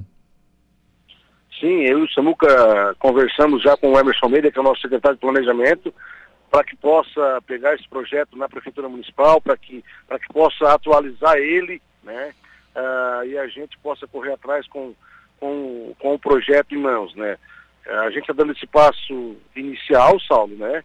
Mas a gente precisa do Executivo Municipal, e eu já agradeço de antemão o secretário Emerson uh, por, por, por encampar essa ideia pegar o projeto e atualizar para que a gente tenha ele em mãos, como eu falei anteriormente, para aí sim cortar esse caminho para conseguir o recurso. O grande problema, né, secretário, presidente, é como da outra vez, né, houve, ah, não, tem que ser mais para lá, não, tem que ser mais para cá. Ficaram brigando por meio metro de fazenda e a gente perdeu 60 milhões. Agora o Samuca levantou esse assunto, a gente deu vazão aqui na, na Rádio Araranguá, a imprensa falou, enfim, já começaram de novo. Não, para aí, mas tem que ver onde é que vai abrir. Quer dizer, não dá para ter esse tipo de comportamento de novo, né? Não, a minha, a minha posição em relação a isso é muito, muito firme, Saulo.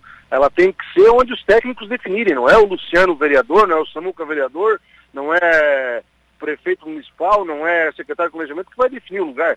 Quem define é quem é técnico, né? A gente quer abertura por N motivos que tu já mencionou aí inúmeras vezes no teu programa, Saulo. A gente não quer abertura é. porque ela tem que ser no morro ou em ilhas ou no morro agudo. Sim. A gente quer abertura porque ela vai fomentar a economia da região, ela vai mudar a nossa região a nível, a nível de, de, de turismo e a nível de, de, de pesca em relação às empresas que podem vir para o nosso município. Mas o local, o local quem define são os técnicos, e cabe a nós aceitar e correr atrás dos recursos para isso, Saulo. Tá certo. Presidente, olha, um abraço para você, para o Samuca aí, para todo o pessoal que estão com vocês aí, e sucesso aí em Florianópolis, tomara que vocês sejam recebidos e, e ouvidos também, né? Um abraço. Obrigado, Saulo, um grande abraço a você e todos os ouvintes da Rádio Arananguá. Portanto, conversei com o vereador Luciano Pires, presidente da Câmara de Vereadores de Arananguá, e também o Samuel Duarte, né, o Samuca, que estão pararam o carro agora na estrada para nos atender aqui e falar sobre essa viagem a Florianópolis. Na sessão de ontem, tivemos uma moção eh, do vereador Douglas Michels, do vereador Jair Anastácio, Luiz da Farmácia, Luciano Pires, Samuca, Dirã e Diego Pires. É uma moção de apelo ao governador do estado que proceda à nomeação imediata eh, dos aprovados dentro das vagas para o cargo de auxiliar criminalístico aprovados no concurso público do edital 001/2022 da Polícia Científica do Estado de Santa Catarina. Um requerimento do vereador Zico pediu espaço em uma das sessões para, o senhor, a senhora Roberta de Almeida Pesce, patroa da Artística do CTG Galpão Distância de Araranguá, para falar sobre as atividades da Artística e convidar para a segunda etapa do 21º Festival Nacional da Cultura Gaúcha, que ocorrerá no CTG Galpão Distância nos dias 17 e 18 de junho de 2023. A vereadora Helena Périco também aprovou um requerimento pedindo espaço em uma das sessões para que a Unesc, Universidade do Extremo Sul Catarinense, eh, consiga expor sobre a importância das universidades comunitárias para o estado de Santa Catarina. Em outro requerimento, aliás, dois, mais dois requerimentos aqui do vereador Luciano Pires, né? Em um, ele pediu espaço para discorrer sobre a campanha nacional contra a luta uh, antimanicomial, uh, comemorada no dia 18 de maio, e em outro também espaço para uma das sessões ordinárias para o grupo coletivo de pacientes de fibromialgia de Araranguá, onde a paciente Ana Paula Silva eh, deve discorrer sobre a alusão ao dia 12 de maio, que é o dia da conscientização do enfrentamento à fibromialgia. O vereador Diego Pires também apresentou e aprovou um requerimento pedindo espaço na sessão para o Rodrigo Lisboa, eh, representando Helena de Souza Delfino, para explanar sobre o concurso nacional de beleza para crianças e adolescentes, que reúne em média 200 participantes em todo o Brasil e de Santa Catarina teremos uma média de oito participantes em diferentes categorias. E a Helena é a única do município de Aranaguá que concorre na categoria Mirim de 8 a 11 anos. Outro requerimento aprovado ontem foi do vereador Samuca, pedindo envio de expediente ao governador do estado de Santa Catarina, Jorginho Melo, e ao secretário da Agricultura e da Pesca e do Desenvolvimento Rural, Valdir Colato, solicitando a abertura e fixação da barra do rio Araranguá. Esse, esse requerimento que eles devem levar em mãos, deve estar levando em mãos hoje para a capital do estado. Depois, várias indicações foram discutidas e aprovadas pelos vereadores. O vereador Paulinho pediu pavimentação com lajotas e drenagem pluvial na rua Caroline de Souza, no bairro Polícia Rodoviária. O vereador Diego Pires pediu elaboração do projeto e posterior pavimentação da rua Eroni de Souza Gomes, no bairro Jardim Cibele. O vereador Zico pediu patrulhamento e colocação de material britado na rua João Batista Zeferino, no residencial Flor do Campo, no bairro Lagoão. Vereador eh, José Carlos da Rosa, o Neno Fontoura, pediu elaboração de projeto para calçamento com lajotas e rede pluvial na rua Morro Azul, que fica localizada entre a Avenida Getúlio Vargas e a rua Vereador Manuel Norberto Costa, no bairro Jardim das Avenidas. Uh, o vereador Douglas Michels pediu uma uh, manutenção na rede de iluminação pública no bairro Jardim das Avenidas, especificamente nas ruas da comunidade de Moradas do Sol. O vereador Nelson Soares pediu pavimentação com lajotas e rede pluvial na rua Davi Bertoncini e continuação da rua Severino Clemes da Rosa, no bairro Santa Bárbara. Vereador Jair Anastácio pediu estudo de viabilidade para a contribuição financeira para a Associação de Parkinson do Extremo Sul, eh, tocando em frente de Araranguá. Vereadora Helena Périco pediu a elaboração de projeto e, posteriormente, pavimentação com lajotas, rede pluvial e implantação de saneamento básico na rua Pedro Martiliano Pacheco, mais precisamente no trecho entre a Avenida 15 de Novembro e a rua Pedro João Pereira, no bairro Mato Alto. O vereador Samuca pediu mutirão no loteamento Montreal com a revitalização do calçamento, reutilizando as lajotas, limpeza das bocas de lobo, revisão e manutenção da iluminação pública no bairro Sanga da Toca. O vereador Luciano Pires pediu elaboração de um projeto de pavimentação asfáltica ou calçamento com lajotas e rede pluvial e saneamento básico na rua Antônio Lemos Pedroso, em Ercílio Luz, no distrito de Ercílio Luz. E o vereador Mário Tubinho pediu a construção de uma unidade básica de saúde entre os bairros Lagoão e Caveirazinho.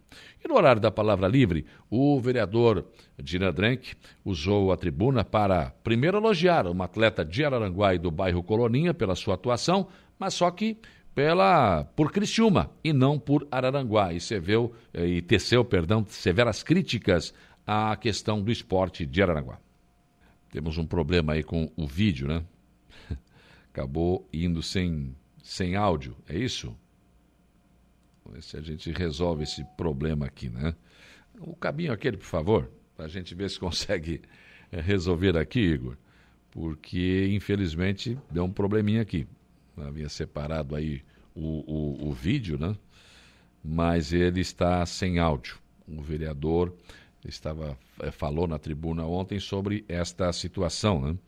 De, de um atleta de Criciúma, aliás, de Araranguá, do bairro Colônia, que é o bairro do próprio vereador, inclusive, né? E que postou nas suas redes sociais, né? Essa hum, participação eh, por Criciúma e elogiou, inclusive, ela, na sua postagem, né? Esta atitude de Criciúma. Hoje eu vim aqui uh, para parabenizar a nossa atleta Juliana Silva, moradora do bairro Coloninha, que tirou em terceiro lugar no Campeonato Brasileiro de Jiu-Jitsu. Mas, olhando a postagem da Juliana, uma atleta nascida no bairro Coloninha, eh, no qual me criei com ela, me doeu o coração em ler a seguinte frase: Foi demais. Fundação Municipal de Esportes de Criciúma, sempre acreditando e apoiando o nosso trabalho. Com vocês somos mais fortes. Criciúma é grande no esporte.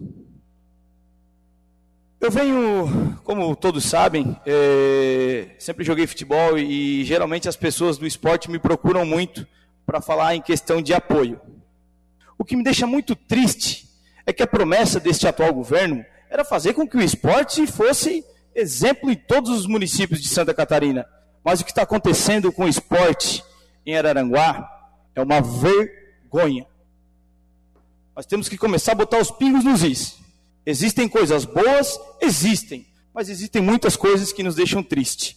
Nós temos o Leonardo Arnold, que o vereador Jair conhece muito bem, que já foi campeão em 2018, já foi campeão brasileiro em 2019, um atleta, um atleta paralímpico de tênis de mesa. E cadê o apoio? Esse menino que é da nossa cidade, que infelizmente ele só consegue disputar campeonatos sendo financiado por Criciúma. Ah, mas tudo bem, o problema é o dinheiro. Eu tenho milhares de mensagens de atletas do futebol feminino implorando para treinar no ginásio Bolha, para participar de campeonatos e representar Aranguá. E qual o custo disso para o município? O custo é a falta de vontade, a falta de interesse com os esportistas aqui de Araranguá. Infelizmente, a gente vai tá tampando o sol com a peneira e nós vamos deixando esses nossos atletas que teriam um futuro brilhante disputar por Criciúma. A gente está deixando o Criciúma vir até Araranguá e roubar os nossos atletas, roubando os nossos sonhos. Mas a gente espera que com esse desabafo, a Secretaria de Esportes, não sei se eu posso dizer secretaria, que não sei se nós temos secretários de esportes ou só diretor, que depois desse desabafo, eles comecem a pensar um pouquinho nos nossos atletas aqui de Araranguá. Porque, pelo que a gente sabe, o, o nosso diretor não tem nenhum cronograma do, do, do esporte anual. E eles costumam dizer que as outras administrações eram terríveis.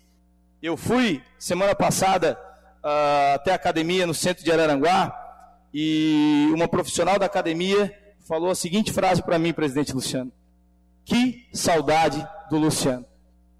Então, quer dizer, vamos começar a falar a verdade aqui, vamos dizer que tem um monte de coisa errada e o esporte está abandonado. A gente precisa valorizar esses atletas de Araranguá. Bem, essa foi então, esse então um resumo da sessão de ontem da Câmara de Vereadores de Araranguá, que terminou então com esse Desabafo aí do vereador Dirã relacionado à questão do esporte. A Câmara que volta a se reunir amanhã, às 19 horas. 9 horas e 30 minutos, 9 e meia desta manhã de terça-feira. Depois do intervalo, tem informação de polícia com Jairo Silva e a transição para o estúdio 95.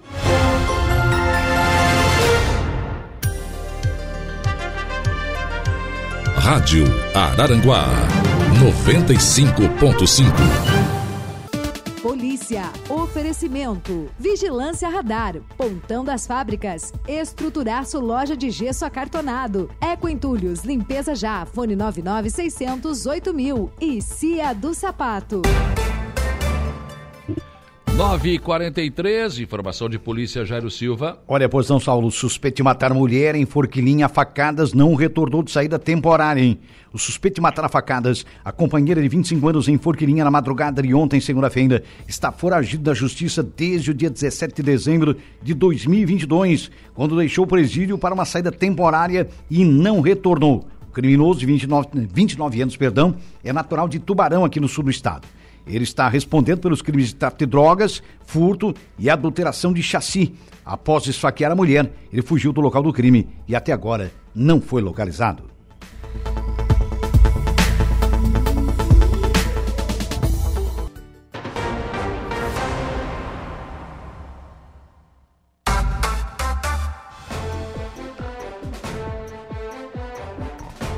Nove horas e 45 minutos, 9 e 45 Bom dia, seu Lucas Casagrande. Bom dia, bom dia, Saulo Machado. Bom dia a todos os ouvintes da Rádio Araranguá. que temos para hoje no estúdio? No programa de hoje vamos trazer as informações da sessão de ontem da Câmara de Vereadores de Maracajá. Também vou conversar com a Lúcia Guiar, gerente da loja Benoit, sobre as ofertas especiais para o Dia das Mães. E ainda converso com a Raquel Bittencourt e com Aquiles Rogoviski é, sobre a palestra de liderança e alta performance que acontece amanhã na ACIVA, aqui em Araranguá. Tudo bem, Lucas? Assume a partir de agora. Eu volto às 18h30 na conversa do dia. Dando sequência à programação aqui da Rádio Araranguá, nós vamos agora ao Notícia da Hora, Gregório Silveira. Qual será o seu destaque? Mega Sena sorteia nesta terça-feira prêmio acumulado em 40 milhões de reais. A seguir tem mais informações no Notícia da Hora. Notícia da hora. Oferecimento: Giasse Supermercados, Laboratório Bioanálises, Civelto Centro de Inspeções Veicular, Clínica de Olhos São José, Lojas Colombo, Rodrigues Ótica e Joalheria e Mercosul Toyota. As seis dezenas do concurso 2590 da Mega Sena serão sorteadas às 8 horas da noite de hoje em São Paulo, com transmissão pelas redes sociais da Caixa Econômica Federal. A estimativa de prêmio acumulado é de 40 milhões de reais. Esse é o primeiro sorteio da Mega Semana do Trabalhador, que terá concursos também na quinta, dia 11 e no sábado, dia 13. As apostas podem ser feitas até às 7 horas da noite nas casas lotéricas credenciadas pela Caixa em todo o país ou pela internet. A aposta simples com seis dezenas marcadas custa 5 reais. Eu sou Gregório Silveira e esse foi o Notícia da Hora.